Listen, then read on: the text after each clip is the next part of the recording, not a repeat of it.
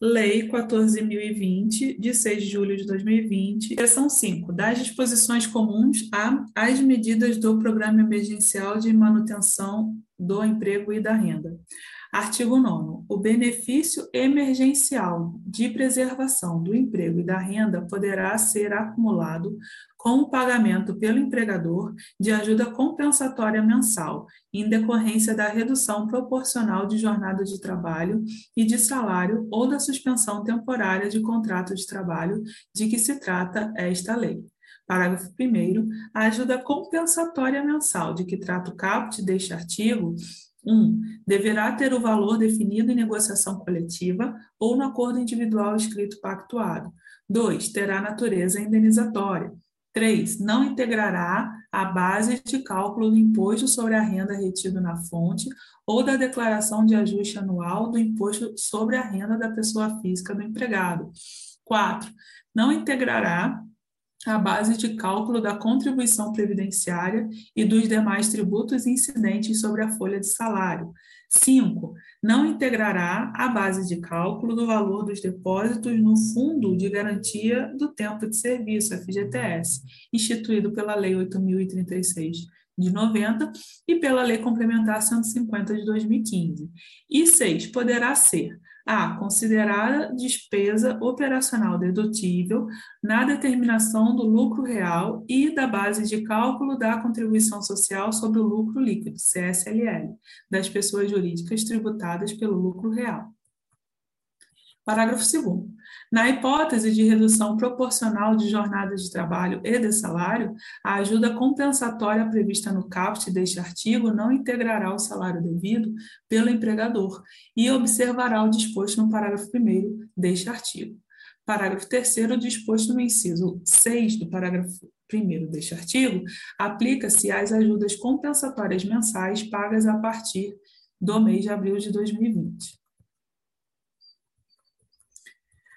Artigo 10. Fica reconhecida a garantia provisória no emprego ao empregado que receber o benefício emergencial de preservação do emprego e da renda previsto no artigo 5 desta lei, em decorrência da redução da jornada de trabalho ou do salário ou da suspensão temporária do contrato de trabalho de que trata esta lei, nos seguintes termos então, aqui é importantíssimo uma nova hipótese de garantia provisória no emprego, e, claro, como uma contrapartida também em razão dessa redução de jornada e de salário, consequentemente. 1. Um, durante o período acordado de redução da jornada de trabalho, do salário ou de suspensão temporária do contrato de trabalho. 2. Após o restabelecimento da jornada de trabalho, do salário ou do encerramento da suspensão temporária do contrato de trabalho por período equivalente ao acordado para a redução ou a suspensão, e três, no caso da empregada gestante, por período equivalente ao acordado para a redução da jornada de trabalho e do salário ou para a suspensão temporária do contrato de trabalho, contado a partir do término do período da garantia estabelecida na linha B do inciso 2 do caput do artigo 10 do Ato das Disposições Constitucionais Transitórias, ADCT. Parágrafo 1.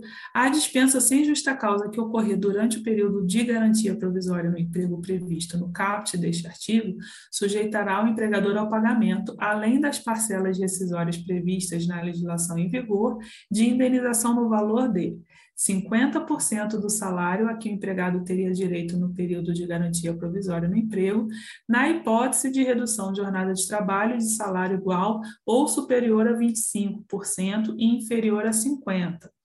75% do salário a que o empregado teria direito no período de garantia provisória no emprego, na hipótese de redução de jornada de trabalho de salário igual ou superior a 50% e inferior a 70% ou 100% do salário que o empregado teria direito no período de garantia provisória no emprego, nas hipóteses de redução de jornada de trabalho de salário em percentual igual ou superior a 70%, ou de suspensão temporária do contrato de trabalho.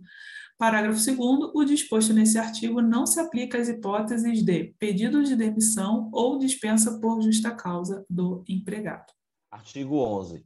As medidas de redução proporcional de jornada de trabalho e de salário ou de suspensão temporária do contrato de trabalho de que trata esta lei poderão ser celebradas por meio de negociação coletiva, observado o disposto nos artigos 7 e 8 desta lei e no parágrafo 1 deste artigo. Parágrafo 1.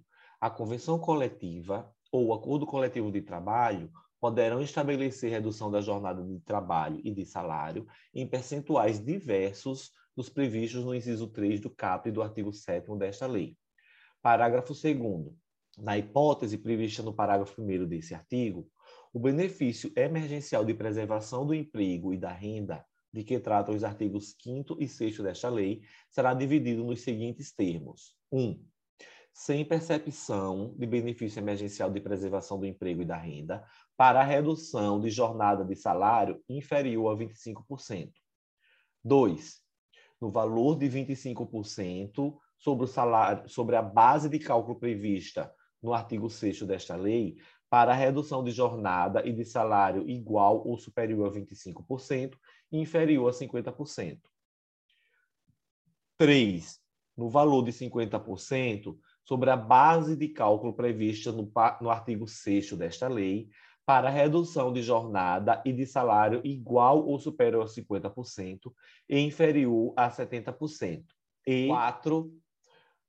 No valor de 70%, sobre a base de cálculo prevista no artigo 6 desta lei, para redução de jornada de salário igual ou superior a 70%. Parágrafo 3.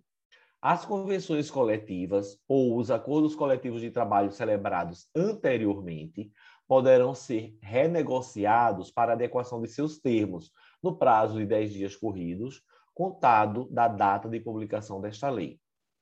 Artigo 12 as medidas de que trata o artigo 3 desta lei serão implementadas por meio de acordo individual escrito ou de negociação coletiva aos empregados. 1. Um, com salário igual ou inferior a R$ 2.090, na hipótese do empregador ter auferido, no ano calendário de 2019, receita bruta superior a R$ 4.800.000.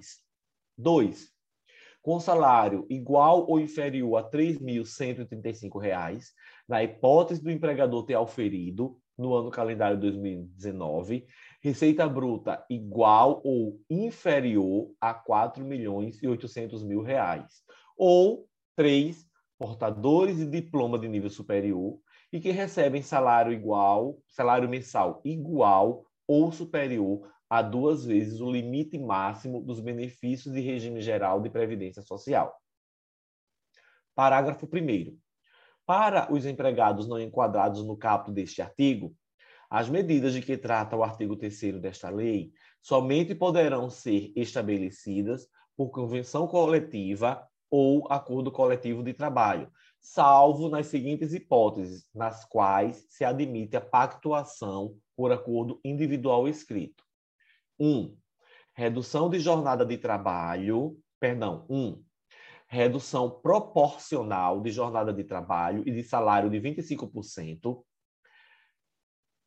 prevista na linha A do inciso 3 do caput do artigo 7 dessa lei. 2.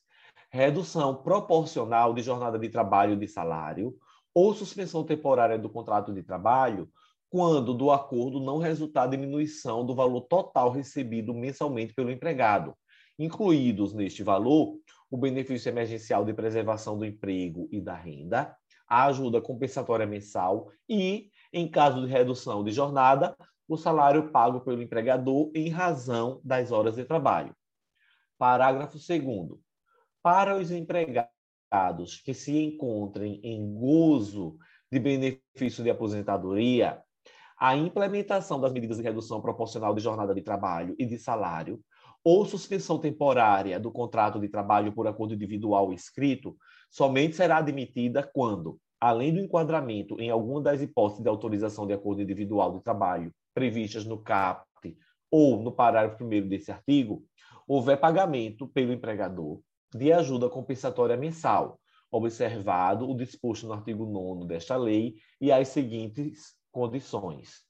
Um, o valor da ajuda compensatória mensal a que se refere este parágrafo deverá ser no mínimo, equivalente ao do benefício que o empregado receberia se não houvesse a vedação prevista na linha A do inciso 2 do parágrafo 2 do artigo 6 desta lei. 2. Na hipótese de empresa que se enquadre no parágrafo 5 do artigo 8 desta lei, o total pago a título de ajuda compensatória mensal deverá ser, no mínimo, igual à soma do valor previsto naquele dispositivo com o valor mínimo previsto no inciso 1 deste parágrafo. Parágrafo 3 Os atos necessários à pactuação dos acordos individuais escritos de que trata este artigo poderão ser realizados por quaisquer meios físicos ou eletrônicos eficazes. Parágrafo 4 os acordos individuais de redução de jornada de trabalho e de salário, ou de supressão ou de suspensão temporária do contrato de trabalho, pactuados nos termos desta lei, deverão ser comunicados pelos empregadores ao respectivo sindicato da categoria profissional, no prazo de até 10 dias corridos, contado da data de sua celebração. Parágrafo 5 Se, após a pactuação do acordo individual na forma deste artigo, houver a celebração de convenção coletiva ou acordo coletivo de trabalho com cláusulas conflitantes com a do acordo individual, deverão ser observadas as seguintes regras. 1. Um, a aplicação das condições estabelecidas no acordo individual em relação ao período anterior da negociação coletiva. 2. A partir da entrada em vigor da convenção coletiva ou do acordo coletivo de trabalho, a prevalência das condições estipuladas na negociação naquilo que conflitarem com as condições estipuladas no acordo individual. Parágrafo 6 Quando as condições do acordo individual forem mais favoráveis ao trabalhador, prevalecerão a negociação coletiva. Artigo 13.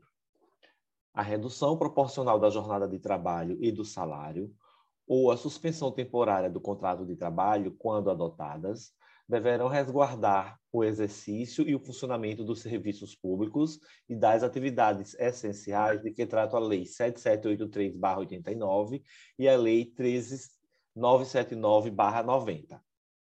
Artigo 14. As irregularidades constatadas pela Auditoria Fiscal do Trabalho quanto aos acordos de redução proporcional de jornada de trabalho e de salário, ou de suspensão temporária do contrato de trabalho de que trata esta lei, sujeitam os infratores à multa prevista no artigo 25 da Lei 7998-90. Parágrafo único. O processo de fiscalização, de notificação, de autuação e de imposição de multas decorrentes desta lei observará o disposto no título 7 da CLT, aprovada pelo Decreto 5452 de 1943, não se aplicando o critério da dupla visita. Só reforçando que o critério da dupla visita é aquele que, via de regra, o auditor, quando ele vai fazer a fiscalização do trabalho e lá ele encontra irregularidades, ele dá um prazo para que a regularidade seja sanada e agenda o seu retorno. Aí sim, se na segunda visita, quando do seu retorno, continuar havendo a irregularidade, ele aplica a multa pertinente. Na situação em epígrafe, não se utiliza esse critério da dupla visita. Em chegando o auditor fiscal do trabalho e encontrando as irregularidades atinentes ao descumprimento desta lei, ele já pode de imediato aplicar a multa aqui avançada. Artigo 15. O disposto nesta lei aplica-se aos contratos de trabalho de aprendizagem e aos de jornada parcial. Artigo 16. O tempo máximo de redução proporcional de jornada e de salário e de suspensão temporária do contrato de trabalho, ainda que sucessivos, não poderá ser superior a 90 dias, respeitado o prazo máximo de que trata o artigo 8 desta lei, salvo se, por ato do Poder Executivo, for estabelecida a prorrogação de tempo máximo dessas medidas ou dos prazos determinados para cada um deles, de decreto 14022 de 2020. Parágrafo único. Respeitado o limite temporal do estado de calamidade pública de que trata o artigo 1 desta lei, o Poder Executivo poderá prorrogar o prazo máximo das medidas previstas no caput deste artigo, na forma do regulamento.